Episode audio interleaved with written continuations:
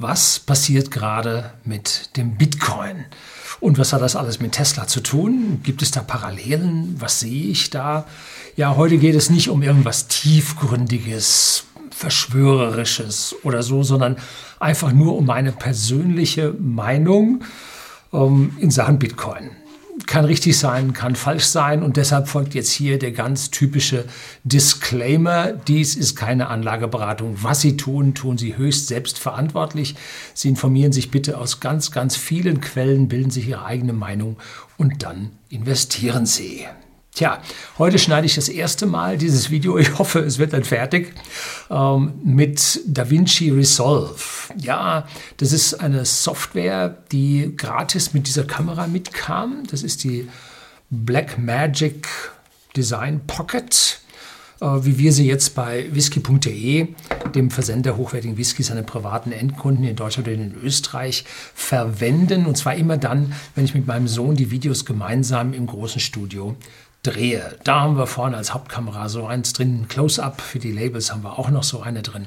Also da haben wir uns ein paar zugelegt und da ist nun eine Lizenz von dem Blackmagic Design äh, DaVinci Resolve Version 17 übrig geblieben und mit der habe ich jetzt angefangen hier zu schneiden. Ich hatte damals mit 15, gibt es ein Video, äh, finden Sie unten in der Beschreibung, angefangen gehabt, habe mir das geguckt und es hat mich noch nicht so überzeugt gehabt, weil genau das, was ich brauchte, da waren die noch nicht so gut. Jetzt richtig viel zugelegt, gefällt mir richtig gut, geht auch richtig schnell und ich muss jetzt halt bloß noch ein bisschen fingerfertiger werden, um hier die Videos besser schneiden zu können.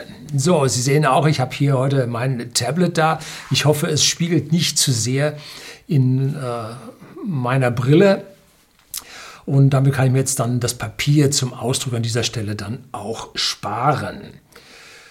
Ja, das ist jetzt mal so ein bisschen die Vorrede und jetzt gleich geht es dann hin zum Bitcoin. Bleiben Sie dran.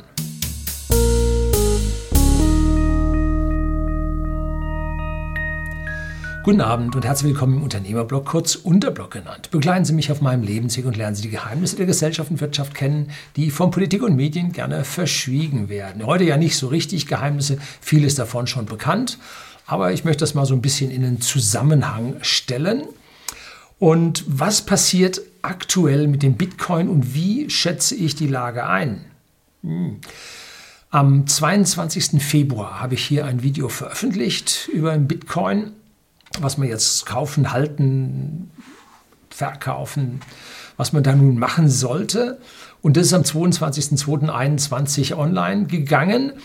Und ja, im Hintergrund hatte ich den Kursverlauf von Kraken gezeigt. Da werden auch heute wieder ein paar Hintergrundbilder von Kraken kommen. Allerdings blende ich Ihnen einen Sonnenuntergang hier vom äh, der Black Magic ein, weil den kann man jetzt mit 10 Bit Auflösung mal aufnehmen, dass man da nicht diese Schattierungen dann, diese Abstufungen bekommt. Äh, ich hoffe, ich kann das dann auch damit hier veröffentlichen. Also sehen Sie mir nach, ich bin da noch ein bisschen ungelenk. So, und im Hintergrund zeigte ich also da den Kursverlauf vom Bitcoin und der lief so bei 55.000 bis 57.000. Bitte passen Sie auf, ich spreche hier immer vom Dollar. Ich rechne den Bitcoin nicht in Euro, weil ich den Euro als keine vernünftige Währung ansehe. Ja, jetzt kriege ich schon wieder Ärger. Gut. Ähm, und dann, was passierte dann? Nun, zwei Stunden nach dem Video, äh, Veröffentlichung von dem Video, nee, vom Drehen von dem Video, wop, stürzte der Bitcoin runter auf 45.000. Und zwar in einem massiven Peak ging es da nach unten durch einen Mega-Verkauf. Also das war heftig. Und im gleichen Moment, 15 Minuten später, wop, knallte der wieder hoch. Was war da passiert? Hatte einer mal so richtig mächtig verkauft, richtig Kasse gemacht, aber wenn er dann schon runterfällt bis auf 45.000, das ist aber komisch, ne? Ich hätte das in mehreren Tranchen verkauft, um hier möglichst viel Kohle zu machen. Also hat da jemand wahrscheinlich was anderes mit vorgehabt. Jetzt nicht unbedingt verkaufen, sondern vielleicht Kurs beeinflussen. Hat einer vielleicht dran drehen wollen. Ja, ein Shortseller, der da mal richtig reingehauen hat, gesagt, jetzt geht's los. Und dann, ja, oder auch nicht. Man weiß es nicht. Und dann stieg der wieder auf 53.000 und dann haben wohl ausreichend Menschen zittrige Hände bekommen und haben dann angefangen, auch ihre Bitcoins zu verkaufen, was beim Höchststand vorher von 58.200 irgendwas Dollar schon langsam anfing. Der knallte also hoch und dann auf einmal ging es zittrig oder andersrum ging es zittrig schon ganz langsam nach unten. Nun, betrachten wir die ganze Geschichte realistisch. Wer im ersten Halbjahr 2020 nun in Bitcoin investiert hat, der steht aktuell immer noch beim Faktor 5 im Plus. 400 Prozent zugelegt. Faktor 5, also massiv. Nun gönnen wir diesen Menschen ihre Schadenfreude, die nun sagen, oh, jetzt geht's bergab und alles ist dahin und siehst, da habe ich doch gleich gesagt. Ähm, sie wissen es nicht besser. Vor allem wissen sie nicht, dass die Leute hier schon richtig wohlhabend geworden sind, indem sie frühzeitig Bitcoin gekauft haben. Und so ein Rücksetzer macht den Menschen vergleichsweise wenig aus, weil sie beim Bitcoin diese Achterbahnfahrt schon seit vielen Jahren kennen. Anders bei denen, die gerade erst eingestiegen sind. Da schaut die Sache dann anders aus. Heute früh am 4.3., wir haben jetzt den 4.3. um halb elf, da steht der Bitcoin wieder bei über 50.000 Dollar und zeigte im Prinzip über die vergangenen drei Tage einen massiven Anstieg um 16 Prozent vom Tiefswert von 43.000 äh, jetzt wieder auf über 50.000, 50.300 oder so hatte ich jetzt gesehen gehabt. Hm, das ist aber jetzt schwierig, ne?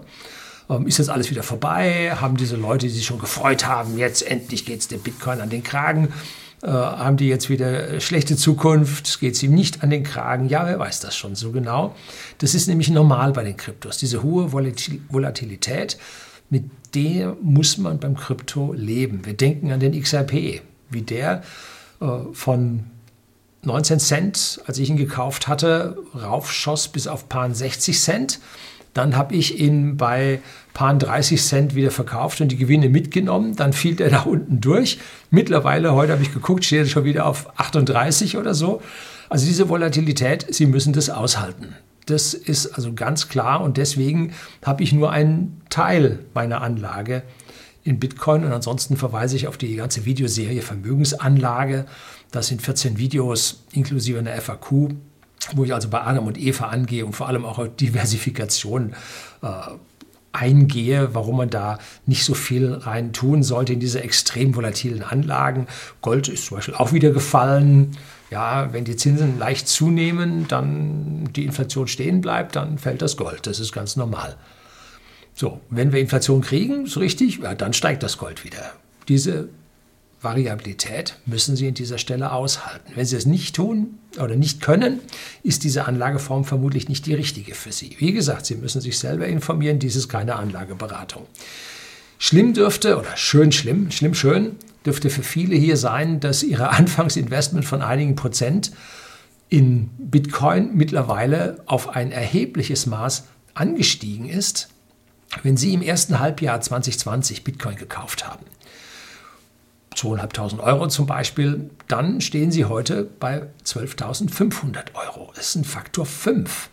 Für jemanden, der sein Auto geleast hat, der zur Miete wohnt, ein fixes Einkommen hat, von dem der Staat ihm ein Taschengeld von ein paar Hundertern lässt. Ich habe mir hier über das staatliche, staatliche Taschengeld geredet. Das ist nämlich das, was sie netto übrig behalten, einfach vom Staat definiert wird. Ne, und der aufpasst, dass sie nicht zu viel haben. ja gut, ein altes Video. Äh, nichtsdestotrotz weiterhin wahr.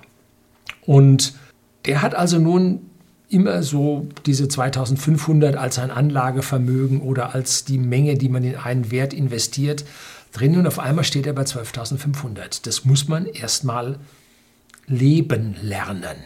Ne? Und da kann man dann zittrige Hände sehen, die sagen, der Spatz in der Hand ist besser als die Taube auf dem Dach. Ne?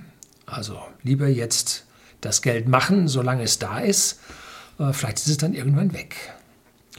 In 2020 haben wir aber auch gehört, dass die Konzerne eingestiegen sind. Vor allem Banken, Versicherungen haben nun einen Teil da rein investiert und zwar Milliarden. Boah, Milliarden haben die. Die können sich ja nicht irren, oder? Können sich Banken irren? Ja, ich glaube schon. Gut, sie wollten halt an der Party teilhaben. Und das machen sie jetzt auch. Und der Bitcoin hat aktuell eine Marktkapitalisierung von einer Billion Dollar ungefähr, plus minus ein bisschen. Und wenn Sie das im amerikanischen Sprachraum haben, das ist eine Trillion.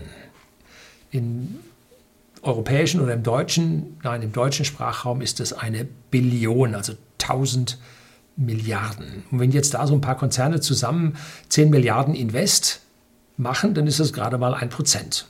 So viel ist das also auch noch nicht. Aber es gibt ja nur eine begrenzte, ja, wie soll ich das sagen, eine begrenzte Bitcoin, die tatsächlich gehandelt werden. Es gibt ganz viele, die hocken auf ihren Bitcoins und geben sie nicht her. Damit ist der Bereich, in dem gedealt werden kann, vergleichsweise klein.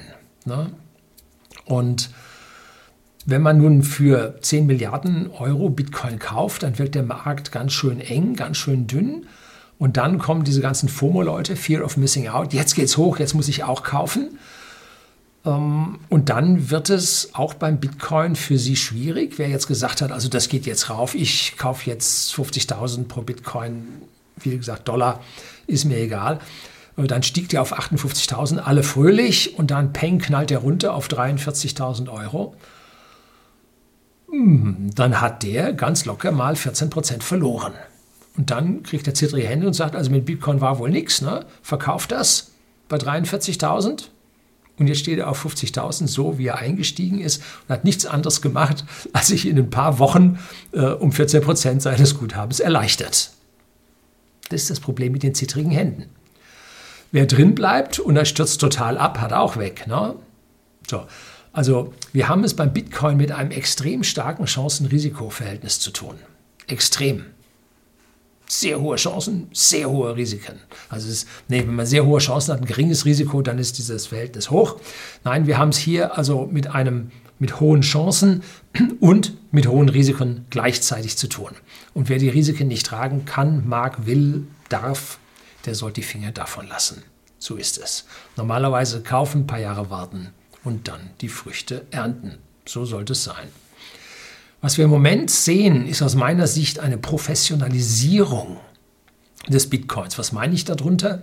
Früher gab es also Nerds, die haben ihre Bitcoins selber geschürft. Die haben im, ja, für 20 Dollar den Bitcoin gekauft und verkauft. Und das waren ganz, ganz wenige. Das waren Insider. Viele wussten gar nicht, wie es geht und so weiter. Ne? Und die haben früher untereinander gehandelt, die haben sich gegenseitig Geld überwiesen und dafür die Kryptocodes rübergeschoben. Heute gibt es Börsen, da geht die Sache schon leichter. Ähm, und mittlerweile gibt es auch eine Derivate-Palette auf den Bitcoin. Da kann man jetzt hebeln und Optionen und Calls und Puts, was immer Sie sich vorstellen können, das gibt es jetzt alles. Und die üblichen Verdächtigen fangen nun an, hier mit dem Bitcoin zu spielen. Sie gehen da ins Daytrading rein und, und, und. Und die Medien spielen ob der tollen Stories mit. Bitcoin-Millionäre, die aus dem Nichts aufgestanden sind, Bitcoin-Leute, die alles verloren haben. Ja, die Medien stehen auf sowas. Das sind Emotionen. Damit kann man Auflage machen.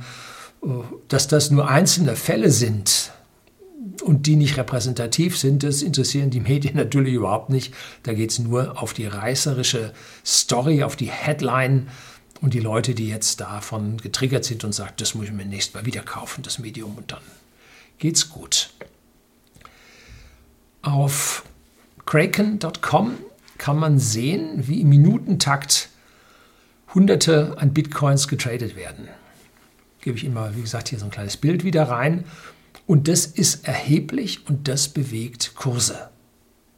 Das ist nämlich eine erhebliche Menge, die den Free Float an Bitcoin doch schon bewegt. Und es wird jetzt mittlerweile auch Arbitragejäger geben, die zwischen ja, den verschiedenen Bitcoin-Börsen, die sie unterschiedlich entwickeln. Weil an jeder Börse gibt es Kaufen und Verkaufen, gibt es eine Order Queue und da gibt es Differenzen. Und wer diese Differenzen sehr schnell ausnutzen kann, der macht sein Geschäftle. So, das heißt, man kauft auf der Börse, wo der Bitcoin etwas zu hoch steht, äh, zu niedrig steht und verkauft auf der Börse, wo der Bitcoin etwas zu hoch steht. Und das bitte schnell. Dann bleibt einem das Geld. So, und was mache ich? Ich habe bisher genau nichts gemacht. Ich hocke auf meinen Bitcoin und schaue ja, von der Seitenlinie zu.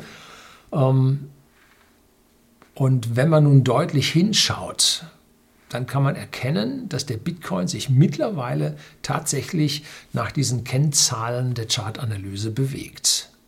Hm? Da gibt es zum Beispiel den relative Stärke Index, Relative Strength Index, RSI, RSI. Und an dem kann man sehen, was so mit den Kursen ungefähr passieren wird. Also wie gesagt, keine Anlageberatung. Äh, der RSI, der relative Stärkeindex, zeigt an, wann ein Kurs oder wann ein ähm, Wertpapier, Wertträger, kein Papier, Wertträger überkauft ist. Und zwar, wenn er über 67 steht, dann erscheint er überkauft nach diesem Indikator. Und wenn er unter 30 steht, dann erscheint dieser Wert überverkauft. Das sind einfach diese Ausschläge, die da passieren. Und das tendiert dann nachher wieder in die Mitte rein. Und hier kann man sehen, wenn der also RSI im weißen Bereich oberhalb der 67 steht, ähm, dann hat man es mit starken Anstiegen zu tun, dass er überkauft wurde. Und wenn er unter den 30 steht, ähm, dann sieht man es, dass er stark verkauft wurde und der Kurs sehr niedrig steht. Wer jetzt also hingeht und sagt, RSI steht im unteren Bereich unter 30, ich kaufe jetzt, und warte, bis der RSI äh, wieder oben über 67 steht und verkaufe dann, dann hat er eine gewisse Chance, dass er da sein Geschäftle macht. So. Kann natürlich sein, dass zwischendrin ganz lange der Kurs dazwischen hin und her pendelt. Da muss man sich auch überlegen, was man dort tut. Aber das ist Sache für Trader. Äh, ich bin kein Trader. Bloß man konnte hier sehen, dass tatsächlich der RSI mit dem Kursverlauf eine gewisse Übereinstimmung zeigte, dass hier man also traden kann. Und hier hat auch schon meiner drunter geschrieben, der macht das hurtig und es geht gut und es kommt auch was rüber. Ja, so. Fangen Sie da nicht an, wenn Sie das nicht können. Nein, da wird viel Geld auch gerne verloren. Und so diese Kurse, lernen Sie bei uns Daytraden in zwei Wochen, mm, ja, ich weiß nicht, äh, kann ich so nicht ganz glauben. Ne? Weil einmal gehört das Handwerk dazu, das zweite Mal gehört aber auch das gewisse Gespür dazu. Mit Handwerk allein reicht es nicht. Und dann ist hilfreich dabei zu sehen, wie sich denn der Kurs so entwickeln wird, wenn man sich die Order Queue anschaut. Und die gibt es bei Kraken sehr, sehr schön einzeln zu sehen, ähm, wie sich die grünen Kauforder den roten Verkaufsordern gegenüberstehen. Und in der Mitte ist irgendwo der Kurs. Und diese Order haben alle ein Limit, dass die zu diesem Kurs kaufen oder verkaufen wollen. Die stehen sich gegenüber und es tut nichts. Wenn der Kurs jetzt steigt, dann kommen nun in die Verkaufsorder oben rein und die Kauforder werden erfüllt oder andersrum, sodass hier man also sehen kann, wie das Potenzial auf beiden Seiten da ist. Die muss nicht stimmen. Da gibt es Fake drin, da geben Leute Kurse ein, die sie nach ein paar Stunden wieder löschen. Ah, alles ohne Gewehr. Äh, da wird auch viel, viel manipuliert. Das ist zum Beispiel das gewesen, was beim Robin Hood mit dem Verkauf der Order Queue gemeint war. Hier kann man mal so eine Order Queue sehen. Ähm, und die Order Queue, die man normalerweise nicht sieht, die hat nun äh, dieses Unternehmen an ja, einen Marktteilnehmer verkauft, damit er ein bisschen im Vorteil ist und weiß, was passiert. Hier kann man die Order Queue sehen. Sehr schöne Sache. So, allerdings dürften im Moment sehr viele Profis im Geschäft ihre Systeme feintunen und damit sich ihre Geldquellen sichern. Und wo kriegen sie das Geld her? Nun aus der Hand der zittrigen Leute. Das heißt nicht, dass die zittrigen Hände hier das Geld verlieren, sondern ihnen entgeht Gewinn, der vielleicht noch kommt. Und gleichzeitig halten die alle den Kurs hübsch variabel, äh, damit da auch was geht. Ne? Ähm, niemandem ist gedient, wenn sie den Kurs total in den Boden rammen. Da verdienen höchstens die Shortseller, aber den normalen Tradern ist an diesen Stellen relativ wenig äh, geholfen. Gut, es gibt die einen, die spekulieren mit ihren Shorts auf fallende Kurse, die anderen halten wie ich und spekulieren auf steigende Kurse. Die anderen zwischendrin haben ihre Verkaufs- und Kaufsordern, um aus Schwankungen ihr Geld zu machen. Sie sehen also hier sind auf einmal alle Marktbeteiligten dabei, wie an einer ganz normalen Aktienbörse auch dabei sind oder einer Warenterminbörse oder sonst wo. Also das alles wird gerade auf den Bitcoin übertragen, hat großes Interesse gefunden und entsprechend geht es rund. Goldgräberstimmung. Bitcoin-Miner-Stimmung. so.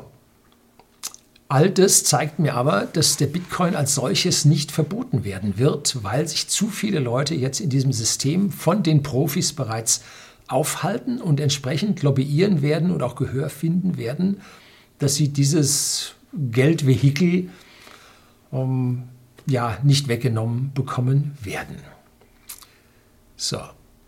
Und jetzt nochmal so ein ganz kleiner Hinweis, das wie gesagt soll keine Anlageberatung sein. Wenn Sie zu viel Angst haben in diesem hochvolatilen Umfeld, dann verkaufen Sie einfach so viele Bitcoin, dass Sie Ihren Einsatz an Euros oder an Dollars, was immer Sie da investiert haben, wieder raushaben. Und dann hilft das Ihrer Psyche, den Rest dieses Geldes als Spielgeld zu definieren, mit dem Sie etwas mehr Risiko aushalten als normal. Ne? Ich persönlich habe meinen Einsatz noch nicht rausgenommen. Äh, ich kann mit der Volatilität des Bitcoins an dieser Stelle durchaus leben. So, nicht leben konnte ich mit dem Rückgang bei dem Tesla-Aktienkurs. Ich habe ja hier in der Vergangenheit schon erzählt, dass ich in Tesla wieder eingestiegen bin, und zwar erst nach diesem massiven Einstieg, aber noch ganz deutlich vor den Höchstkursen. Und nun habe ich die erste Hälfte mit knappem Gewinn verkauft und die zweite Hälfte meiner Aktien mit knappem Verlust verkauft. Das dürfte so ziemlich hübsch auf Null ausgehen. Ähm, dass es am Ende ein schlechtes Geschäft für mich war, weil ich anderweitig investiert natürlich hier hätte was verdienen können. Gut, aber ähm, die Chance bei Tesla hätte noch ein Stück weitergehen können, aber ging nichts. Also ich bin jetzt wieder raus aus Tesla, damit das jeder hier dann auch mal wieder gehört hat. Und jetzt die Frage, was ist denn jetzt an Bitcoin anders als an Tesla? Tesla ist erkennbar eine Blase. Wirklich erkennbar. Denn die Gewinne, die Tesla erzielt, können diesen Kurs nicht stützen. Und auch die Gewinne, die aus fertig werdenden Fabriken, da kommt ja äh, bei uns im Sommer eine in Brandenburg, dann wird die in Texas fertig, äh, die weitere Linie in China läuft. Äh, die kommenden Gewinne sind aber nicht so hoch und können nicht so hoch ausfallen, dass also der Aktienkurs dann entsprechend unterlegt wird, weil er dermaßen explodiert ist. Ne? Das ist ja ein, ein echter Ten-Bagger gewesen.